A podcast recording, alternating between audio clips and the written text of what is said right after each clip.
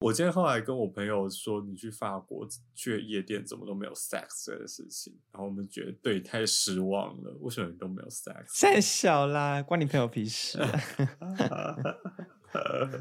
那你我为什么都没有 sex 呢？根本就很久没有 sex 啦，我根本那你有被别人嫌你的口音很难听吗？没有啦。或是他你你太没礼貌你讲出那个口音的时候，他们就就有一点就是你在讲什么这样。你知道我之前去波尔多就是这样，他们每个人就是态度超差，然后又冷漠，然后看到听到你的发文的时候，他就他就会 shake her head，我 shake his head，然后就用鄙夷的态度对你这样。在蒙佩利尔就是大家人都很好，就很像台中台南人这样，个性温暖。虽然有时候可能会就是听听得不是很懂你的发文，但对啊，他们不会就是那个怎么讲，鄙夷形露于色，就还是还蛮热情的招待你的，我觉得还不错。我觉得我真的是选对城市、欸，我前阵子在那个就是 Instagram 上面看到一个影片，就是当你跟问法国路人，请他帮你拍一张照片，然后嗯，然后那影片是两个就是游客啦，就是找一个法国人拍照，那个法国人就碎念碎念，然后随便帮他拍两几张照片，结果那照片出来就全部都是四十五度角。这真的吗？还是只是刻板？但只是开玩笑影片啦，但是啊不知道是不是真的这样。你下次就试看看。可能在巴黎是这样吧。好，我可以下次试试看。其实我觉得是不是大都市都这样？搞不好巴黎人跟台北人也没有差多少。我觉得也有可能哦，对啊，就是巴黎人可能就是更叽歪一点，但基调是差不多的啦。但是我之前去纽约，我觉得他们人也还不错哎、哈，你有去过纽约？你是环游世界哦。没有，就之前申请学校的时候有去纽约，那就是你有感受到那个那首歌吗？就 New York concrete jungle bricks are made of。好吧，谢谢。呃，就是那种 我水泥都市的感觉。嗯哼，我就觉得纽约是一个蛮无聊的城，蛮无聊的城市，就也是应该说蛮丑的啦，就是地上都是垃圾，然后就垃圾满天飞。哦对啊，但我我自己就是蛮不喜欢的。OK，法国也很臭，不是吗？哪有？哦你真的是很奇怪。巴黎超美的好不好？巴黎到哪边都很美。I don't think so。我觉得台北就很美了，其实。台北哪里美啊？台北铁皮屋那么多。你今天不是要讲幸福路上吗？幸福路上，你要关怀台湾的美好。可是幸福路上，我最后的结论就是，好，你等下就知道了。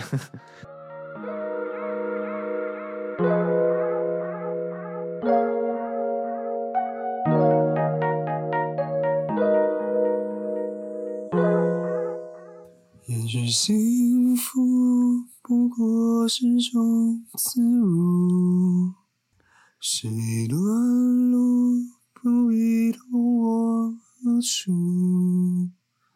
也许幸福本来没有路，要一步一步。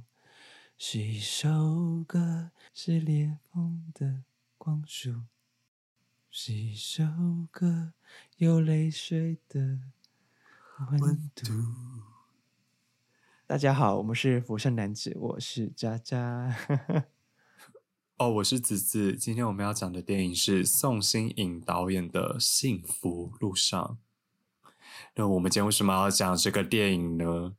没有啦，就是我又再次那个影响了子子的决定，因为我们原本要看那个美国女孩的这样子，但我在前往法国的飞机上就看了美国女孩，然后觉得嗯，就是没有到我很喜欢，所以我就 硬把我们要看的电影改成《幸福路上》。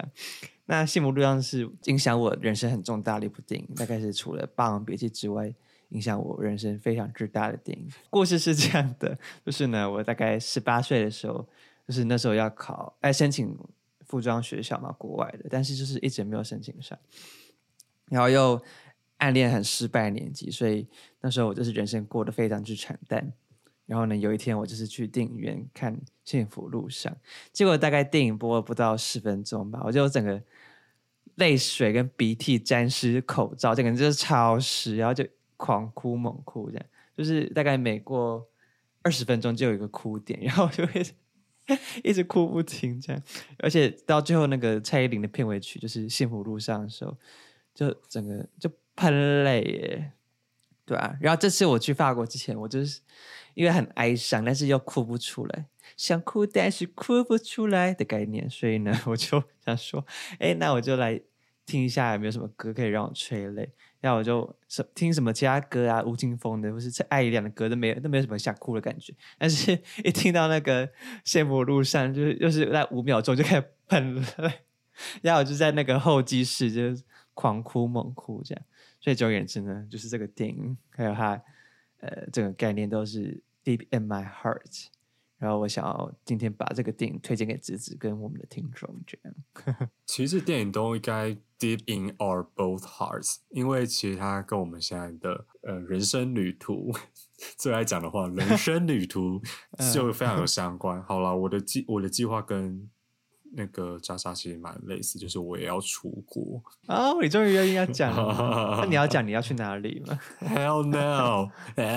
我怕有人有人尾随我到那个地方，非常害怕。而且你要讲个大概的方向，大概方向是呃顺时钟，顺时钟飞行，好难猜哦。好了，大家都自己想象一下。好了，所以我们可能之后都会经历像幸福路上这个。部电影里面女主角的心路历程，所以我们今天就非常适合来讲这部电影。而且，因为我们很多同学现在都是在找工作的阶段嘛，对，我觉得里面很多想法，我想应该很多人，尤其是我们这个年纪都会有。就虽然虽然那个小琪是一九七五年生的，但是就我觉得他的想法什么都还蛮类似的。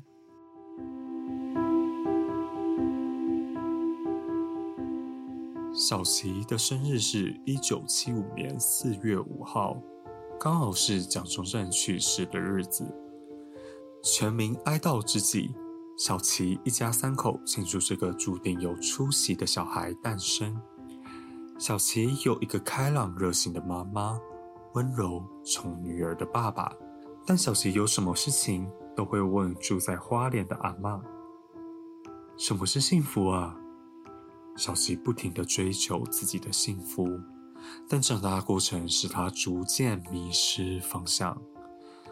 随着阿妈的去世，定居美国的小琪决定回来台湾，重新审视自己选择道路幸不幸福。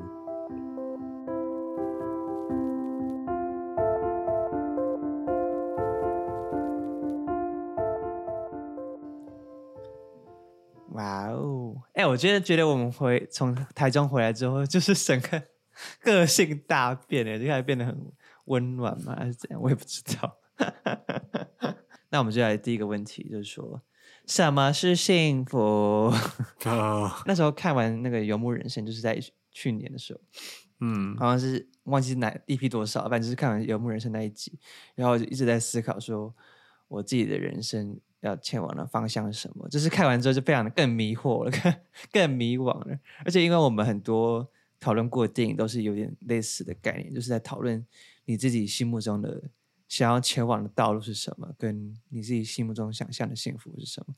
就类似像那个如果猫消失了，或是大象席地而坐，太阳的孩子，类似这样的。但是当然每个电影切入点不一样了，只是很多电影他们都是在抛出一个问题，他们没有一个。蛮明确的解答，要像我这种不太会思考的人，就是很需要一个非常明亮的灯光这样。然后这次我看完《幸福路上》，我就觉得他好像就是有再次提醒我很多事情。这样，像我自己就是非常认同阿妈的那个哲学，比如说他说那个吃饱睡饱就是幸福，树木都不会有烦恼，那你干嘛自寻烦恼？这样，然后还有说。哦，你相信你的人生是什么，就会变成什么。要用新的眼睛看事情，就是对，就是非常的简单。但是你听完之后，你就会，其实这这点我们上一集就有讨论到了。我们上集结尾不是有讲到说，哎，我们是讨论到什么命运这件事情吗？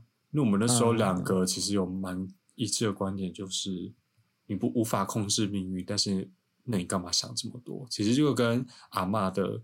思考点也蛮类似的，对啊，然后像里面最震撼我的部 part 就是那个小琪跟贝蒂讲说：“哦，你现在的人生好幸福、哦。”嗯，然后贝蒂就说：“对呀、就是对，就是一般人不会觉得说贝蒂这个单亲妈妈还要带两个小孩，然后她丈夫还是嗯，好像她也算是小三吧，贝蒂算小三吗？我也不是很清楚。反正就是她是最后是单亲妈妈，然后带两个小孩。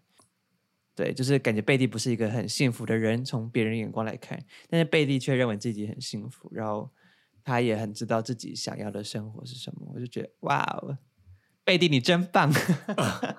对 对，然后我我这边想要就是请观众跟子子跟我一起这样造句，就说你认为的幸福是什么？那我自己认为的幸福是说，可以每天朝着自己想要的目标前进，然后成为自己最好的朋友，这样。然后这个目标是说，就是你可以随时，或是你可以不停的去思考，因为我觉得这是很重要的。就是很多时候，你可能会现在有某某个人生有个某目标，然后你就觉得说啊，我一定要朝这个目标前进，就是永不放弃什么的。可是很多时候，就是你自己你的想法会改变，你的人生会因为有很多事情、命运上的 危机或者什么，所以你会有很多新的想法。然后我觉得，像贝蒂，可能一开始他就是很想要去美国嘛，找他爸爸或什么的。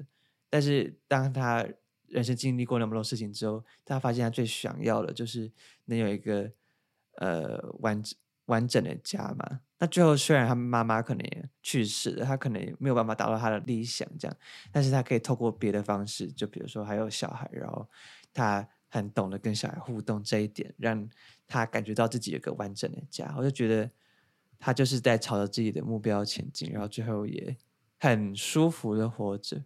所以我觉得贝蒂就是，嗯，除了阿妈以外，算是活得很幸福的一个人吧，对吧、你成为自己最好的朋友，是意思是说，呃，在更了解自己之余，可以给予自己，就自信，自信可以扶持你自己的意思吗？对对对，哦对啊，哦，我要哭了。你 怎么会讲出这种话？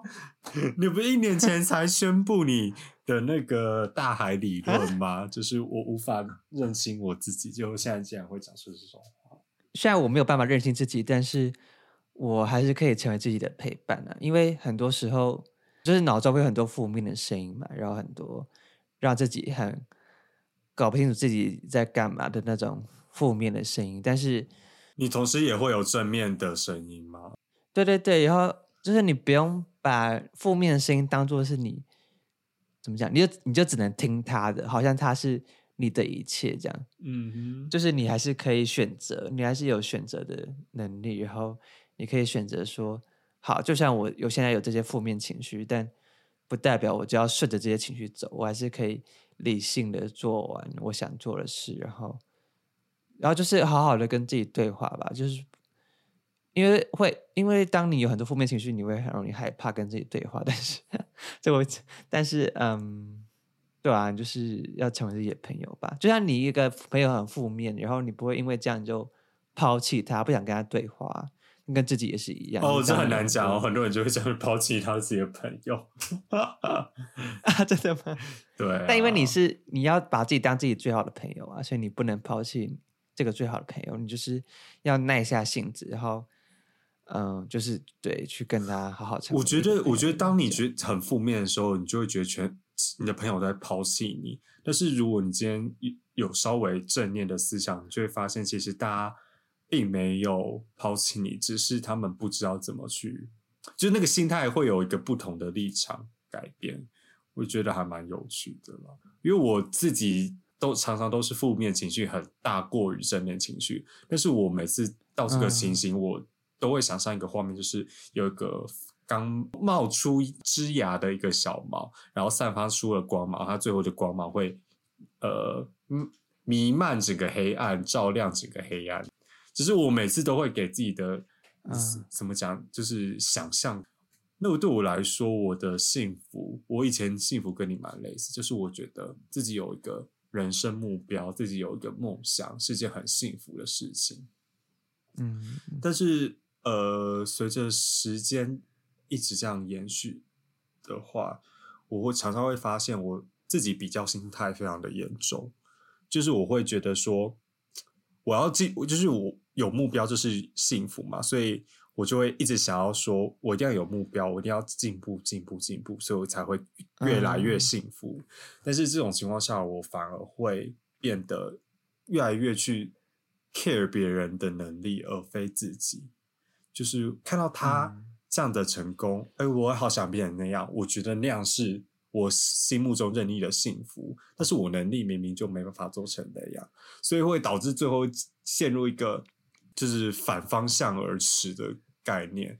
所以我嗯到后来发现，我的幸福反而是可以不断的去珍惜身边的事物，就是其实仔细坐下来，每天坐下来，然后可能花个十五秒去观察周边的事情，一个小小的蚂蚁经过你旁边，你也会觉得这是一个幸福，或者是你哇或，是你一早 醒过来，你看到镜镜中的自己，发现哦，我今天的眼袋竟然比较浅，是不是我昨天做一个好梦？你会觉得这，我也会觉得这是对我来说是一个很美好的幸福。我觉得我这样并不是说追求梦想不是一件幸福的事情，而是你停止你比较的心态，然后去反省你自己。就像你说，就成为自己最好的朋友。在认识你自己同时，也不断的不要停止用心去感受周边的人事物，你会发现你自己拥有的比自己想象还要多。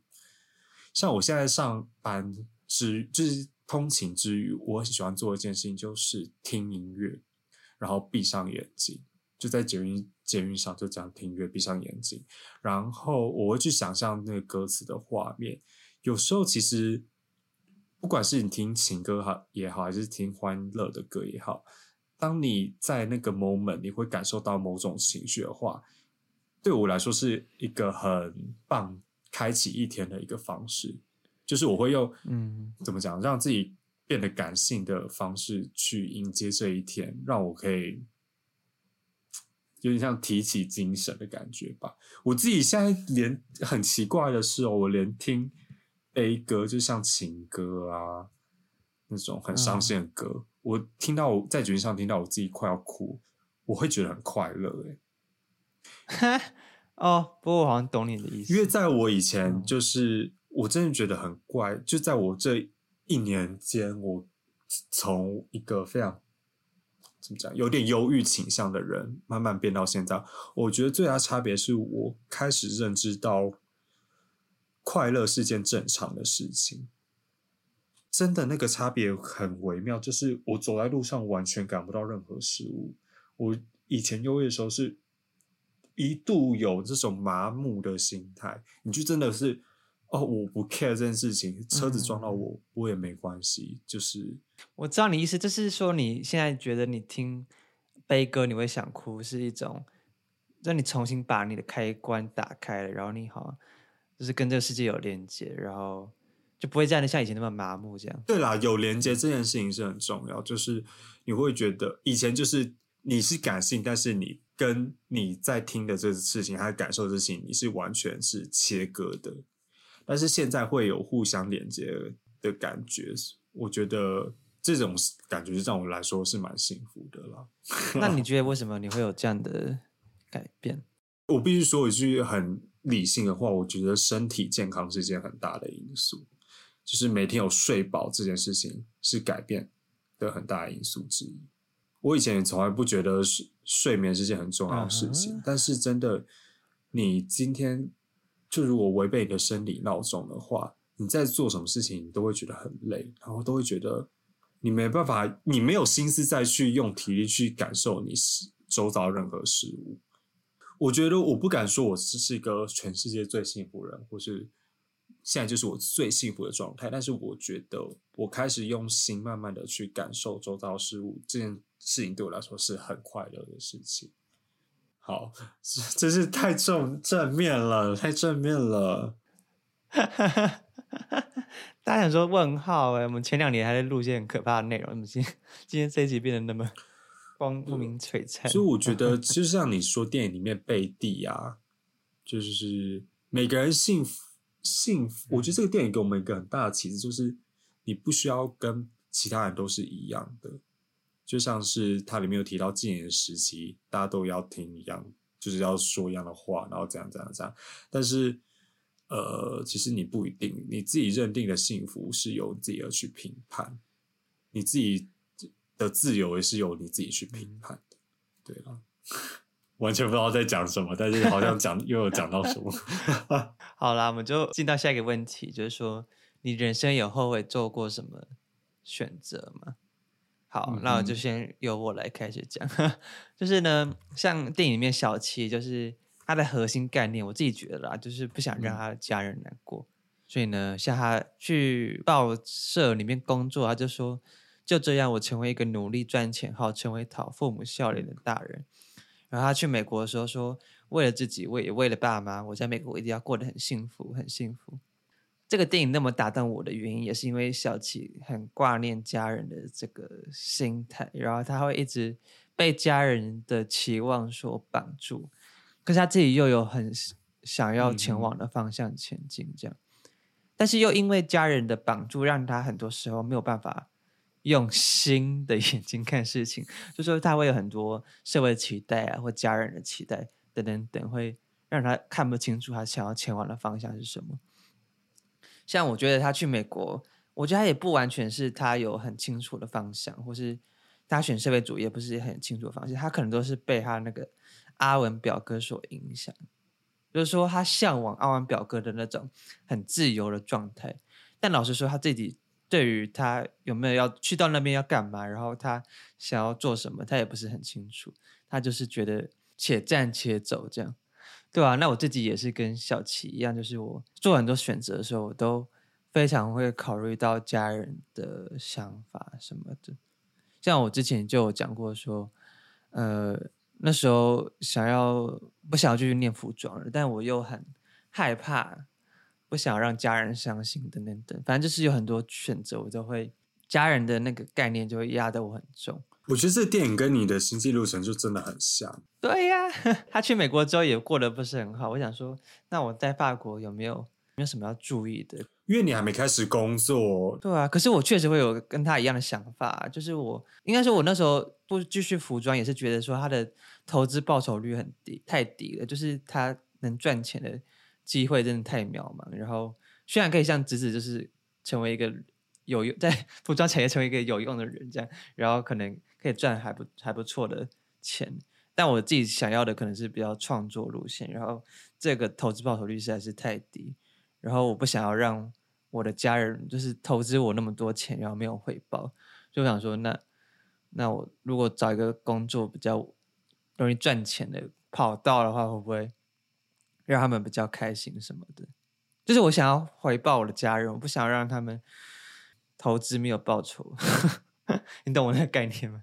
对啊，所以，可是小琪又因为这样的心态，让他自己变得很拖泥带水。然后他最后就说：“哦，是啊，我总是让爸妈伤心，可是我真的累了。”然后最后他就选择，嗯，就是在台湾生小孩这样，然后嗯，成也是成为一个单亲妈妈这样。你是很担心你以后会变成这他这样是吗？可是我觉得我有这样的心态，好像没有办法避免的，就我没有办法切割家人说哦，我我觉得这很正常啊。可是我知道这个想法不是很健康，这样很矛盾呢，好讨厌哦。我觉得我们现在还没有经历到那个需要跟家庭大量沟通的年纪，但是这个应该是每个人必经历程之一。有些人是因为结婚啊，有些人就是可能是因为像你一样。移民或者是什么在外地工作，我今天还听到一个趴开，就是他们讲到父母亲到一定年纪就会开始说，跟你用情绪勒索说啊，我要死了，或者什么，我这么老了都没有人陪我，我好孤单，或类似这种话。到那时候，我们都会迎来一个人生很大的抉择啦。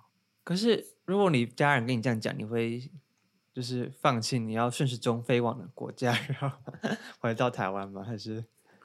一定不能完全顺着他们的意，嗯，一定。我说我如果以我的立场，我绝对不会完全顺着他们的意，但是我也不会完全顺着我的意，就是需要沟通的事情。但是每个人每个父母亲的个性都不一样，你的爸妈感觉算是蛮尊重你的选择的，加上他们本身就蛮独立的啦。我觉得我家人好像都蛮需要陪伴的，但是我们又就是不把话说开，就变成是一个很尴尬的状态。所以我就觉得婚姻是爱情的坟墓，加上自由的 在坟墓啊，就是说婚姻就是一个很大的一个坟墓。可是换个方向想，如果有一天你很成功，你父母亲搞不好就会觉得他们不用再担心这么多了。对啊，所以我就好想赶快毕业，然后赶快找到一个让他们可以放心的工作，这样。你现在好好毕业，他对他们来说是个很快乐的事情。对啊，像我们就是有同志会有出柜这件事情嘛，然后我就觉得说，天哪，就是这个事情到底要怎么解决？我最近就在听很多那个出柜的 podcast，然后那个像报道者，你有听过这个吗？报道者他们有做一个 podcast 是在访问那个呃同志咨询热线的一个贵父母的一个小组，这样。那嗯贵父母就是说，他们就是那个呃，就是同志是他们的小孩，这样，他们就是同志的爸妈。然后，对啊，他们就在讲说，哦，他们有很多嗯愧疚感啊，等等等。我就觉得天哪，我不想要让我的家人因为我这种事情伤心，我觉得超烦的。我觉得我比较算是不幸嘛，算是不幸带来的小确幸，也不是小确幸，就是可能我的成长历程吧，我受到的束缚比较少。就我什么什么意思？这么讲好了，就是从很小的时候我就要开始为自己做决定，就是没有人帮助我做决定，所以这样的成长路程变成说以我自己为优先考量，就我不会像你有这么多，就是会有家人的束缚，或是成绩。或者什么社会期待的束缚之类的，因为我从小就不在这些框架里面，我现在做决定后悔的成分比较少，所以可以很自由的做决定，这样。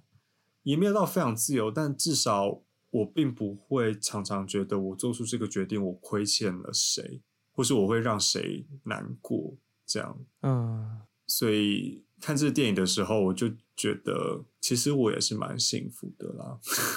虽然成长路程也是非常的困难，我不觉得我也是也是非常的困难，但至少我在独立思考这一块是的确过得蛮快乐。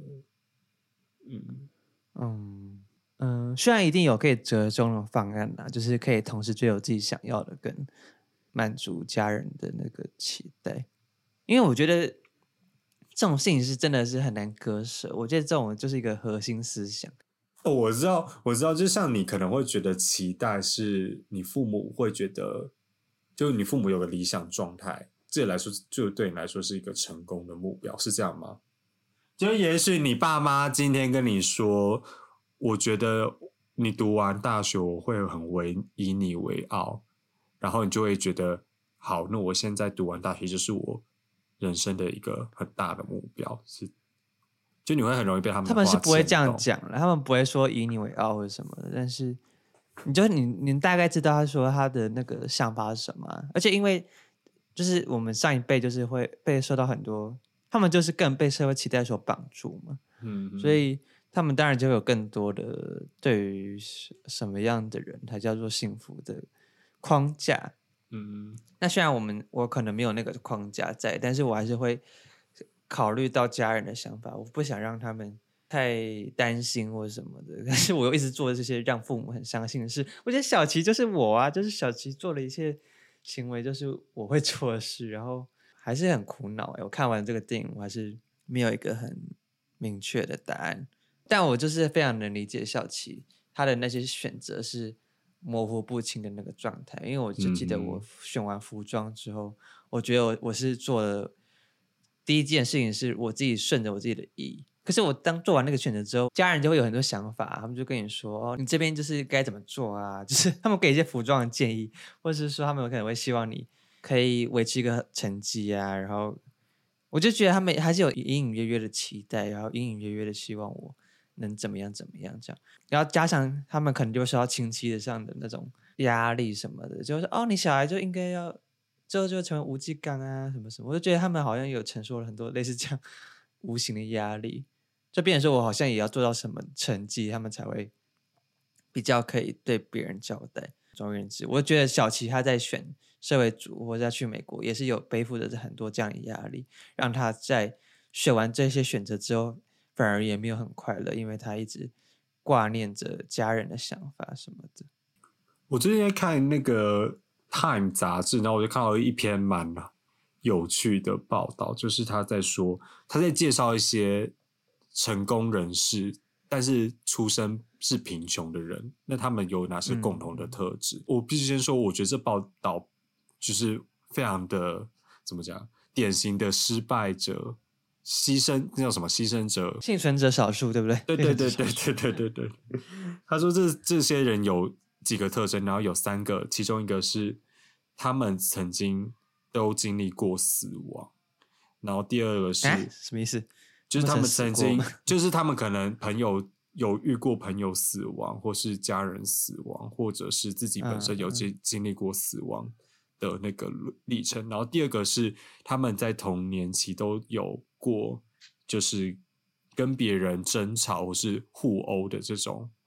童年经验这什么好啊？然后第三个是，就是他们父母给他们是完全放任式的生活态度。然后后来仔细想想，说这三个好像我也蛮有的，就都有差。那你是成功人士啊？没有啦，我的意思就是说，就你会很向往西方的这种教育体制。也不是完全没有道理的，又刚好看到这部电影，就觉得说，就是老实说，你就也算是亚中教育制度下面一个牺牲者。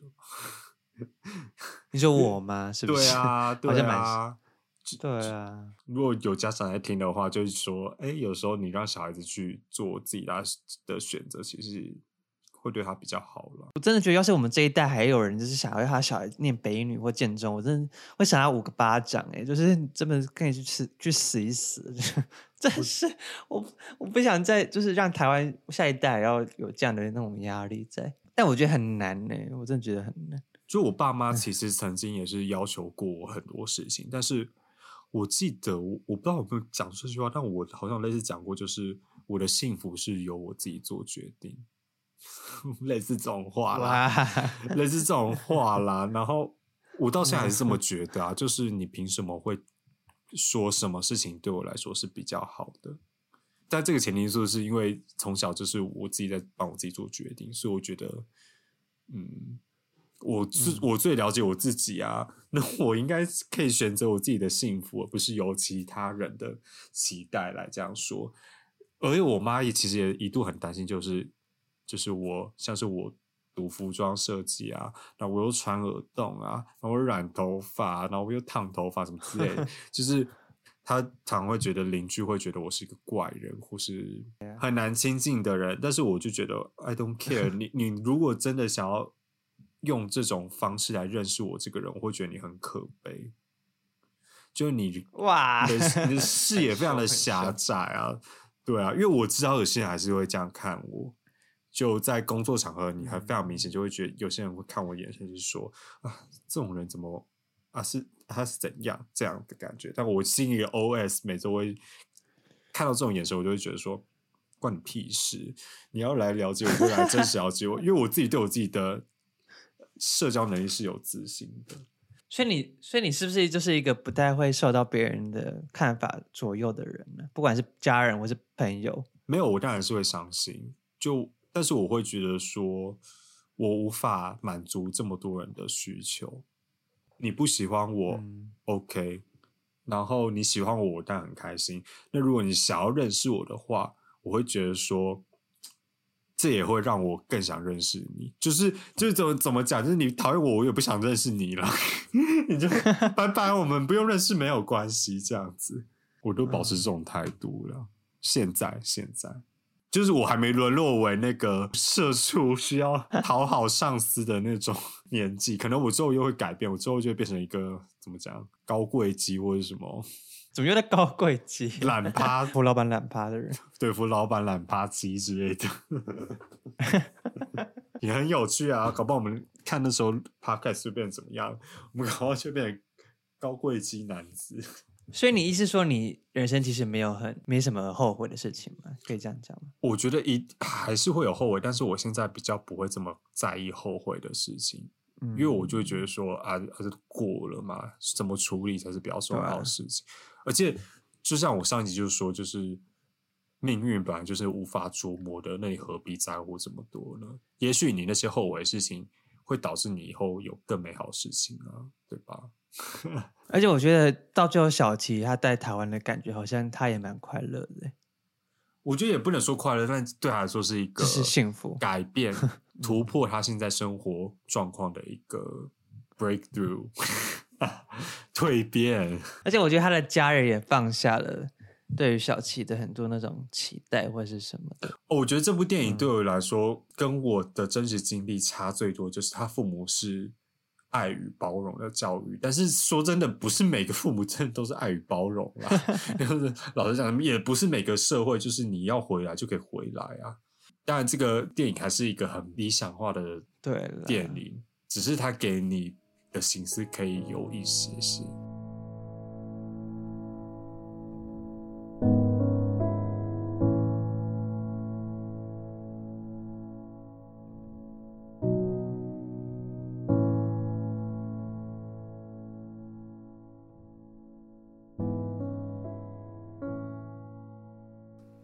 那今天我们讲完这个电影，我对这个电影的感想就是，我待会漏讲一件事情啦，因为我发现有些人真的天生就具有可以散播幸福的能力耶。我有个朋友就是属于这样，哦他每次跟我他出去，他属于一个怎么讲，有点小孩个性的一个人。然后他就是我跟是母羊座吗？对，就是我之前跟你讲那个会转头对机车大吼说你你怎么那么吵的那个人。嗯 然后他跟他出去其实蛮有趣的，因为他我觉得他也不是不怕生，但他很敢去跟别人互动。假如说今天有你在走到路边，就有人跟你分享。说给你试食品，他就会说啊，谢谢阿姨，然后说哦，这真的很好吃诶，他就属于这种人。嗯，你跟他说，你就会很有动力，就觉得说他这么敢去做这些事情，反而也会给你一些勇气。好我主要讲的就是，如果你今天也有 也有这些特质的话，我觉得你可以多多的去散播你的幸福，就是当做你的一个小小的天赋。然后第二件事，我看完这个电影的事情，就是就重复的继续在提醒我，这是我在戏剧课上面学到一个字，就是黑板上面总会写着这句话，就是不要停止感受。它的这个主题曲里面有讲到一句话，就是说感受泪水的温度。我觉得这句话对我对我是等于当做这部电影的一个结语了，就是即使你在哭的时候，哦也要继续的感受一切。悲伤的事情也可以带给你一个正面的力量。其实，那时候我在那个团长机长哭的时候，我就心里就跟你一样类似的想法，就觉得说太好了，我现在好像可以找回就是哭的那个能力。因为真的很忧郁的时候，你是不会想哭的。对怎么讲？你就会变得冰块这样，然后你就是完全不想。耻笑的感觉，就是有点耻笑整个世界，但是你耻笑你自己，耻笑整个世界，然后鄙视自己的存在，那种时候你根本就哭不出来，就是心如止水。但是不是成佛的那种心如止水，你是那种死如止水这样。可是我应该算是我很忧郁的话，我会就是负面情绪大爆炸，但是那个情绪是很压迫性的，就好像有人把你窒息的感觉，所以我就是因为这样，所以哭不出来，跟你那个心如止水的好像又不太一样。对了，但是我还是想要推荐大家这部电影，就虽然我们今天讲的不是很有深度，因为我们好像都有点累这样，但是呢，这部电影真的是剧情非常的温暖，然后呃很多里面的对话都会让人有对于自己的生活有新的体悟。然后它的动画美术又做的很棒，音乐又很好听，这样，所以我觉得非常推荐给我们现在就是正在面临人生大抉择的各位听众。因为对啊，大家都可能在找工作，或是刚开始工作，然后或是有可能要念硕士，或是要干嘛，我也不知道。反正就是我觉得好像我身边每个朋友都在经历一些人生的大课题，然后这部电影就非常适合你们。所以就也欢迎观众到 IG 上告诉你的想法。对，就是这样。好，那我们今天就到这里喽，拜拜。大家拜拜。thank you.